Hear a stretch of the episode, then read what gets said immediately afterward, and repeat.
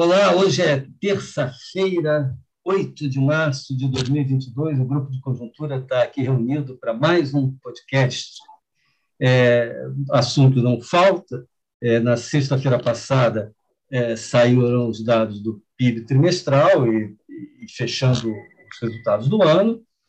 E é, para a gente pensar um pouco mais para frente, em 2022, é, além do que tudo que nós já é, é, imaginávamos que iria impactar a conjuntura de 2022, ainda teve esse agravamento, a guerra da, na Ucrânia, e que se agravou muito rapidamente. Né? É, então, a gente vai conversar basicamente sobre esses dois tópicos, é, cada um aqui do, da equipe vai dar a sua própria abordagem. Então, eu vou começar é, um comentário rápido sobre o PIB do quarto trimestre, que subiu é, meio por cento em relação ao trimestre anterior.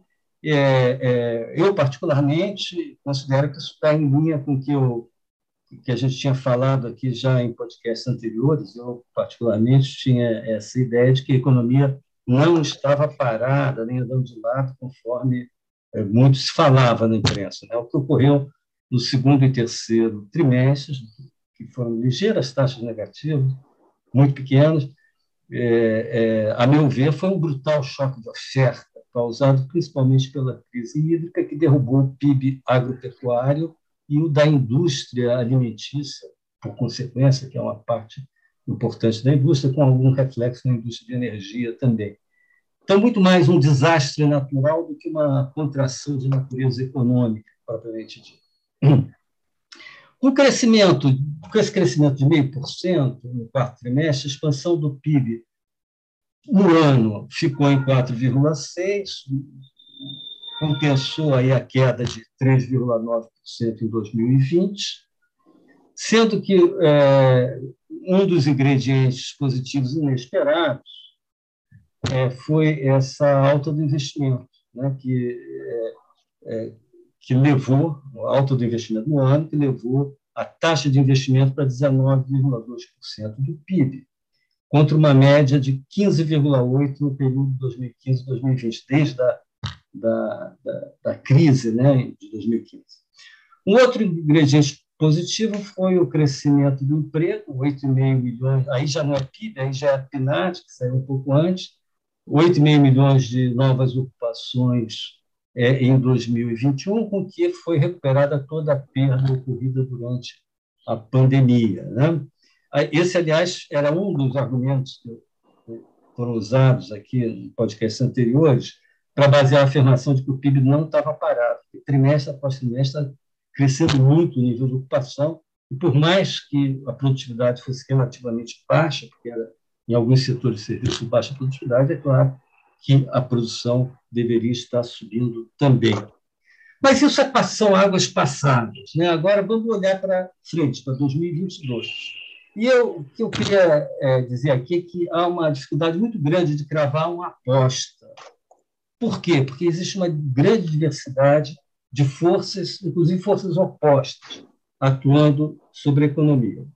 É, nós temos, primeiramente, dois fatores fortemente contracionistas são a alta da taxa de juros, tanto a curto prazo como de longo prazo, que agora se espera que vai ser intensificada por conta das novas pressões inflacionárias, com destaque aí para o aumento dos preços internacionais de commodities.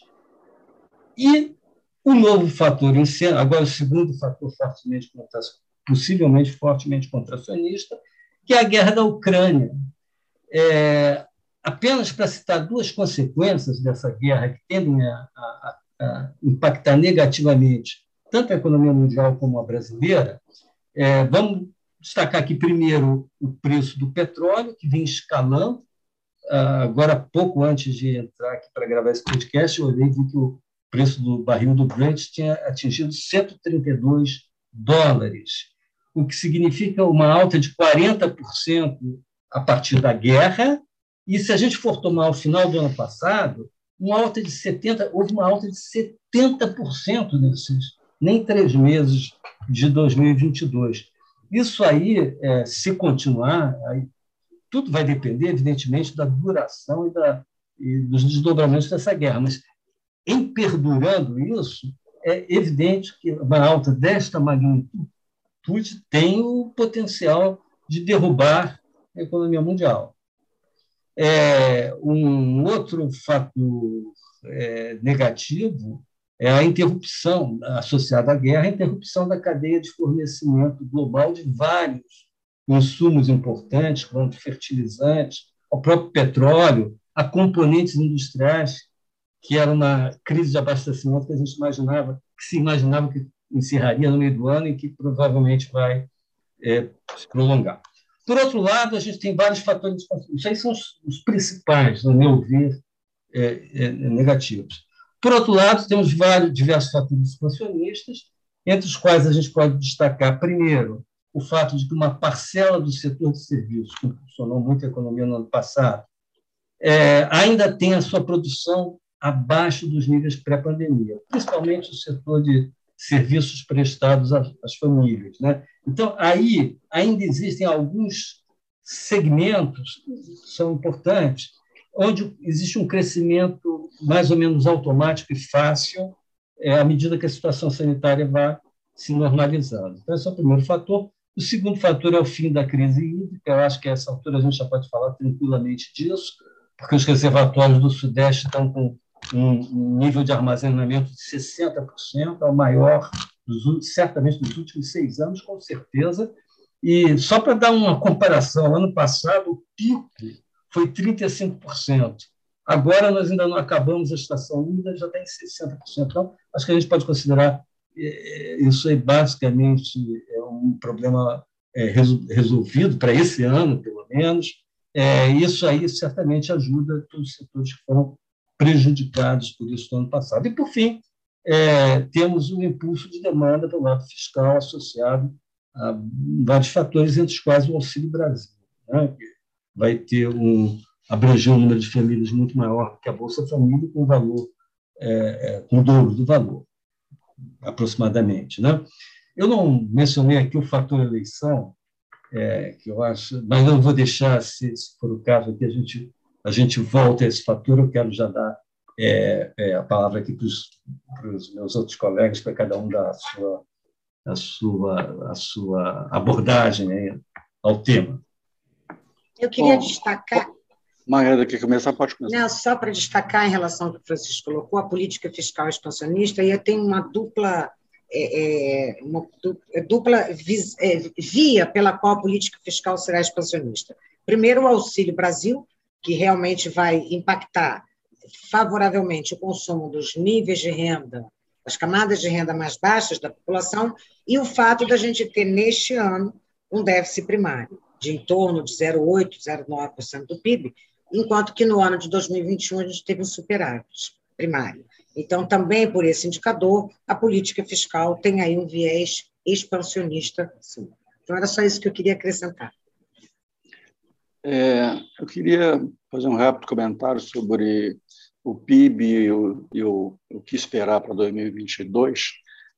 É, o, o, BGE divulgou esse resultado de crescimento de 4,6% do PIB é, em 2021. Eu acho é, uma comparação mais adequada a gente pular 2020, porque foi um ano que a, a economia foi derrubada por um fator extra-econômico, né, a pandemia, e comparar direto com 2019. Nesse caso, o crescimento foi 0,6% do PIB, é, que é um crescimento ligeiramente menor, menor do que a média 2017-2019 do triênio, foi o triênio que seguiu a brutal recessão 2015-16. O médio foi 1,4 nesse triênio, de 2017 e 2019.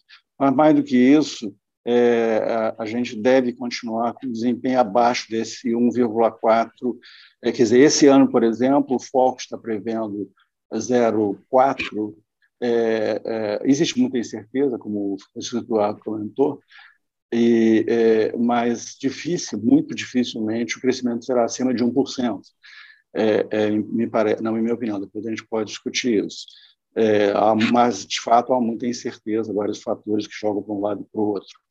É, o Foco está prevendo 1,5 para o ano que vem, então, se a gente pegar esse triênio, entre aspas, definindo como se não houvesse o ano, como se não tivesse existido o ano 2020, é, então teríamos crescido 0,6, menos do que 1 esse ano, entre 0 e 1, digamos, nesse intervalo, e pegando o foco do ano que vem, na falta de outro, outra conta, 1,5, quer dizer, a gente estaria com um crescimento ainda mais lento que o crescimento pós-saída da recessão 2015-16.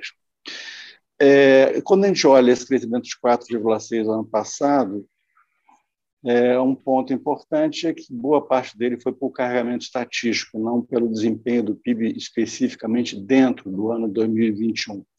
É, só relembrando um ponto importante que eu vou aproveitar para, usar isso para pensar 2022, pela métrica usual de crescimento do PIB em cada ano, ele, ele corresponde, na verdade, ao PIB trimestral médio de um ano contra o PIB trimestral médio do ano anterior. E essa, essa taxa de crescimento medida assim, ela pode ser decomposta em duas coisas. O que a gente chama de PIB dentro do ano, que seria o PIB médio de 2021 contra o quarto trimestre de 2020. E agregando a isso o chamado o carregamento estatístico, que é o quarto trimestre de 2020 contra a média de 2020. É, só que fazendo essa decomposição, o crescimento que a gente chama de PIB dentro do ano, que é o PIB médio de 2021 sobre o quarto trimestre de 2020, foi só 1,3%. É, isso significa o seguinte: uh, se a gente olhar o carregamento estatístico para 2022, ele está em 0,3, quer dizer, quarto trimestre de 2021 sobre a média de 2021. Então, se, por hipótese, o, o, desempenho do PIB dentro do ano 2022 fosse exatamente igual ao dentro do ano 2021, 1,3, isso é um crescimento de 1,6 nesse ano de 2022. Só que é muitíssimo improvável que o desempenho do PIB dentro de 2022 seja 1,3, igual ao de 2021. Já, já toco nisso em seguida. É, uh, a principal, uma principal razão para para esse para esse, para esse fato né do, do, do crescimento provavelmente ser menor uh, dentro do ano né, me referindo é, é, certamente os pontos que o Francisco comentou quer dizer a, a inflação por um lado muito alta e quer dizer o aperto das condições financeiras ligado a um contexto de inflação muito alta e juros extraordinariamente elevados eles já estavam muito, tanto a inflação quanto os juros já estavam muito elevados antes da, da invasão da Ucrânia, e a coisa ainda se agravou agora, o quadro ainda ficou muito. É, a, a, o principal é, é, reflexo na, nas chamadas condições financeiras da economia da invasão da Ucrânia acabou se dando nos juros, não na, por enquanto não exatamente na, na bolsa, nem né, mesmo no dólar, quase nada, muito pouco, na verdade, é, mas se deu muito forte nos juros, que são a, a variável que mais afeta historicamente o, o, principal indicador antecedente de para onde vai a atividade, se ela vai desacelerar ou acelerar, é, é exatamente os juros futuros, principalmente os mais curtos, de um a três anos, e principalmente dentro desse de um ano. Ele está hoje em nível extraordinariamente restritivo, ele está em 7,5 juros de um ano, deflacionado pela inflação esperada para um ano. Para vocês terem uma, e isso tendo em conta que o Banco Central considera que a taxa de juros neutra hoje é 3,6, está muito um terreno muito muito restritivo. No ano passado, ah, ah, por contraste com isso, nós começamos o ano com juros negativos para essa mesma métrica, depois ele ficou ligeiramente em zero, ligeiramente acima de zero durante um bom tempo, ficou no terreno, só foi entrar num terreno restritivo, acima de 3,6, mais no final do ano. Então, é, e os efeitos são defasados. Então, pela, pela, pela ótica da principal variável que afeta a atividade econômica, o cenário é muito diferente para pior em 2022 em relação a 2021. É, mas, claro que existem outros fatores a análise sobre o PIB desse ano tem que levar em conta um conjunto muito mais amplo de fatores do que esse. E existem amortecedores para essa uh, desaceleração que pode eventualmente ser forte. Ceteris paribus, ela seria muito forte, é, com essa brutal alta dos juros é, reais. Mas, é, para encerrar minha parte, eu destacaria só alguns amortecedores, é, amortecedores desse efeito negativo dos, dos, é, dos juros brutalmente elevados sobre a economia, que é, de um lado, um ponto que a Margarida comentou, a questão da expansão fiscal, e principalmente, né, eu destacaria principalmente, mais até do que a União, a questão dos estados e municípios, por razões que nada tem a ver com o mérito fiscal deles, mas o fato, e eu não vou entrar, não tenho tempo para entrar nisso, porque a gente está nessa situação, eles acabaram o ano com a disponibilidade de caixa de 180 bilhões de reais. É, então, isso vai se traduzir, no ano, ainda mais no ano eleitoral, em obras e aumento de salário do funcionalismo, que eles não puderam dar o ano passado, porque fez parte do acordo com o governo federal para eles obterem auxílio, é, não aumentarem salário no ano passado. É, então, isso é, é, vai ter uma forte expansão fiscal, principalmente do lado dos estados e municípios. Um outro ponto é investimento é, em, é, é, em, infraestrutura, quer dizer, as concessões já feitas para investimentos em infraestrutura, o setor, o setor privado investir, né, é, principalmente no que se refere à infraestrutura de transporte e saneamento, é, vão se traduzir num volume difícil de, de estimar agora, mas vão se traduzir em investimentos desse ano. É, existe uma carteira muito grande para os próximos anos, uma parte disso já vai começar a bater nesse ano. E tem a questão da construção civil residencial também, quer dizer, houve um, um enorme volume de lançamentos imobiliários em 2020, 2021, e, e os imóveis vendidos eh, vão, principalmente agora, em 2022, começar a ser construídos. Então, é, uma, é um crescimento, digamos, são eh, essas... contratada, né? É, é uma, então tem, tem gastos contratados, seja de estados e municípios, seja construção de imóveis residenciais, seja concessões para investimento privado em infraestrutura, que passam ao largo da restrição imposta à atividade pelas condições financeiras. É isso que amortece. E, finalmente, tem uma questão de que, é, como o Francisco também se referiu a isso, a questão dos serviços é, é, é, dos outros serviços, são basicamente os serviços prestados às famílias, aqueles serviços que dependem mais do presencial, né? que são serviços que é, já estão em franca recuperação, mas ainda estão abaixo de 2019, o que mostra que há um terreno ainda né, de, nessa normalização da economia pós-pandemia, há um, um espaço de crescimento aí também. Então, esses fatores é que vão amortecer. Porque se não houvesse esses fatores, eu não teria dúvida em dizer que a gente entraria em recessão esse ano, dado o brutal aumento dos juros. Mas esses fatores vão amortecer. Então, é, é, mas não me parece que isso será suficiente, é, mesmo porque historicamente juros, a gente olha as, as correlações de fiscal e efeito dos juros sobre a economia, historicamente no Brasil, juros pesam muito mais do que o fiscal para o crescimento econômico. É, então, eu, eu é, diria que o mais provável é que o crescimento dentro do ano, que é o que importa para esse cálculo, dado que o carryover é 0,3 do ano passado para esse ano. É, o crescimento dentro do ano deve ficar abaixo do ano passado, porque as condições são mais desfavoráveis. Então, em vez de 1,3, teríamos com menos que isso. É uma imensa incógnita, mas diria que é menos. Então, certamente não será 1,6, seria 0,3 de carregamento estatístico mais 1,3 de, de crescimento dentro do ano observado no ano passado. Mas seria, eu diria que tende a ser menor do que 1, mas uh, isso está muito em aberto ainda e é, é o que veremos. Uh, a gente vai tendo mais, o quadro vai se lendo com mais clareza nos próximos, vai ficar mais, mais claro nos próximos meses. Uh, então, é isso que eu queria falar. Eu take Não, eu, eu, gostaria primeiro de destacar um ponto que Francisco Eduardo colocou em relação ao PIB do, do ano passado, 2021. É, basicamente, os analistas achavam que o quarto trimestre do ano passado não iria ser bom por causa do que os, no segundo e terceiro é, a gente tinha tido crescimentos negativos contra o trimestre anterior. Tá?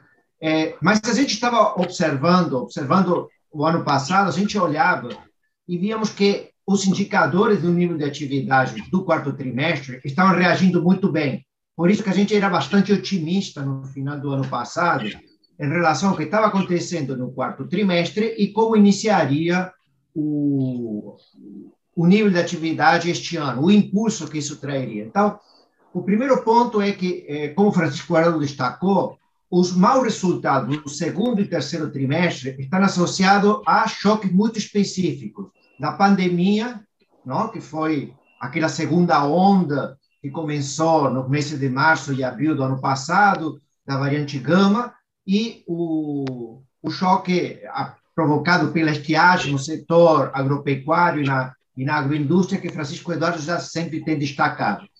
Passando esses choques, a gente viu que a economia brasileira, no quarto trimestre do ano passado, estava começando não, sua retomada. Tá? isso que a gente estava vendo. Não só é, do, do lado do setor real da economia, mas também a gente estava olhando para os indicadores financeiros. Estava tendo uma forte entrada de capital na Bolsa de Valores, eh, estava começando uma apreciação do real e alguns indicadores financeiros estavam melhorando. É claro que a gente estava com um problema grave de inflação, tá? e isso significaria, como o Caio destacou, um aumento da, da, da taxa de juros. Tá? Mas, é, digamos, é, a gente entrava no começo deste ano é, com um certo impulso econômico que a gente tinha destacado não, desde outubro, novembro do ano passado. Tá? Como Francisco Leonardo destacou, estão acontecendo novos choques, dos mais variados. Tá? E o Caio destaca que o, o choque principal é o choque inflacionário, não um novo choque inflacionário, que está significando uma nova eh, expectativa na trajetória dos juros, tá? que provavelmente seja mais recessivo do que a gente estava esperando. Tá? Então, o que está mudando um pouco o, o, a nossa visão, então, é que os novos choques, os choques que o Francisco Eduardo, a Margarida e o Caio estão destacando como consequência, não? faz duas semanas, quase duas semanas da, da guerra da, da Ucrânia e os efeitos que elas estão tendo nos mercados internacionais vão ter reflexos aqui. Provavelmente o principal é, é na, na, na, taxa de inflação, um novo replique inflacionário que está afetando um pouco as expectativas, tá? Ainda algumas o foco não mexeu muito, mas imagino que nas próximas semanas vai começar a aumentar as expectativas, já estão acima de 5,6 para este ano, tá? É, e com isso, então, uma expectativa mais uma expectativa um pouco mais é, de uma política monetária um pouco mais é, restritiva do que a gente é, está esperando. Tá? Então, agora, um ponto que eu gostaria de destacar, é o meu último destaque, o que aconteceu ano passado com a formação bruta de capital fixo. Tá? É, é claro que em 2020 é, teve uma, uma forte queda é, dos investimentos, mas o ano passado, tá? É, o aumento foi de 17,2, tá? É, então, um forte crescimento dos investimentos, um pouco na linha do que o Caio falou, porque a construção civil cresceu ano passado 12,8, tá? mas máquinas e equipamentos cresceu 23,6, tá? o, que, o que destacava um pouco um certo vigor é, na retomada da economia no final do ano passado, não? depois daqueles choques é, da pandemia e por causa da, é, da estiagem, mas a economia estava replicando. Tá? Agora estamos tendo novos choques que provavelmente possam ter efeitos é, um pouco mais negativos, não? como o Caio destacou, mas eu acho que é, formação bruta de capital fixo é um destaque importante para o que a gente tem pela frente. Deixa, obrigado. Margarida, você quer complementar alguma coisa? Não. Não, não, acho que tudo já foi colocado, muitas incertezas e vamos esperar. Ok, então, é, como é, vou aqui, eu não resisto aqui a fazer um pinga-fogo, sabe? Um pinga-fogo assim. Gostaria que você respondesse em uma frase, se possível. Efeito das eleições. Quem Sobre o nível da atividade econômica? Isso, porque nós sempre falávamos no ano passado que isso aí teria um efeito é, possivelmente é, muito negativo, é, uma eleição polarizada, etc. contaminando as expectativas, etc, etc. Então, numa palavra, que, como é que a gente está vendo isso hoje? Uma frase. Queda do PIB. Queda do PIB. Não, não um número negativo, mas isso tira a intensidade do crescimento, na minha opinião. Isso. Eu acho que já está precificado. Acho que é, o mercado não vai ser tão afetado, tá? E, o, em princípio, o Lula, que é, a, é o candidato mais importante, é, a sua vitória acho que já está, tá, já está precificada nas expectativas tanto do nível de atividade quanto dos indicadores financeiros. Caio. É, eu não estou tão convencido do ponto de vista. Acho que o mercado está precificando no momento o Lula pragmático que vai fazer o oposto do que tem dito que fará. Ah, por enquanto, que ele disse sobre economia o discurso do PT e o mercado acha que ele vai fazer o oposto. Eu acho que vai ser uma coisa é, provavelmente nem uma coisa nem outra, e isso terá algum. De repente, isso vai ficar, as dúvidas vão recrudescer um pouquinho ao longo do ano e acho que vai ter um efeito no dólar. O dólar não vai ser tão bem comportado quanto agora, embora também não espere nenhuma disparada. Agora, por causa dos preços de commodities muito altos, está ajudando o dólar a ficar mais baixo. Mas acho que isso vai afetar sim.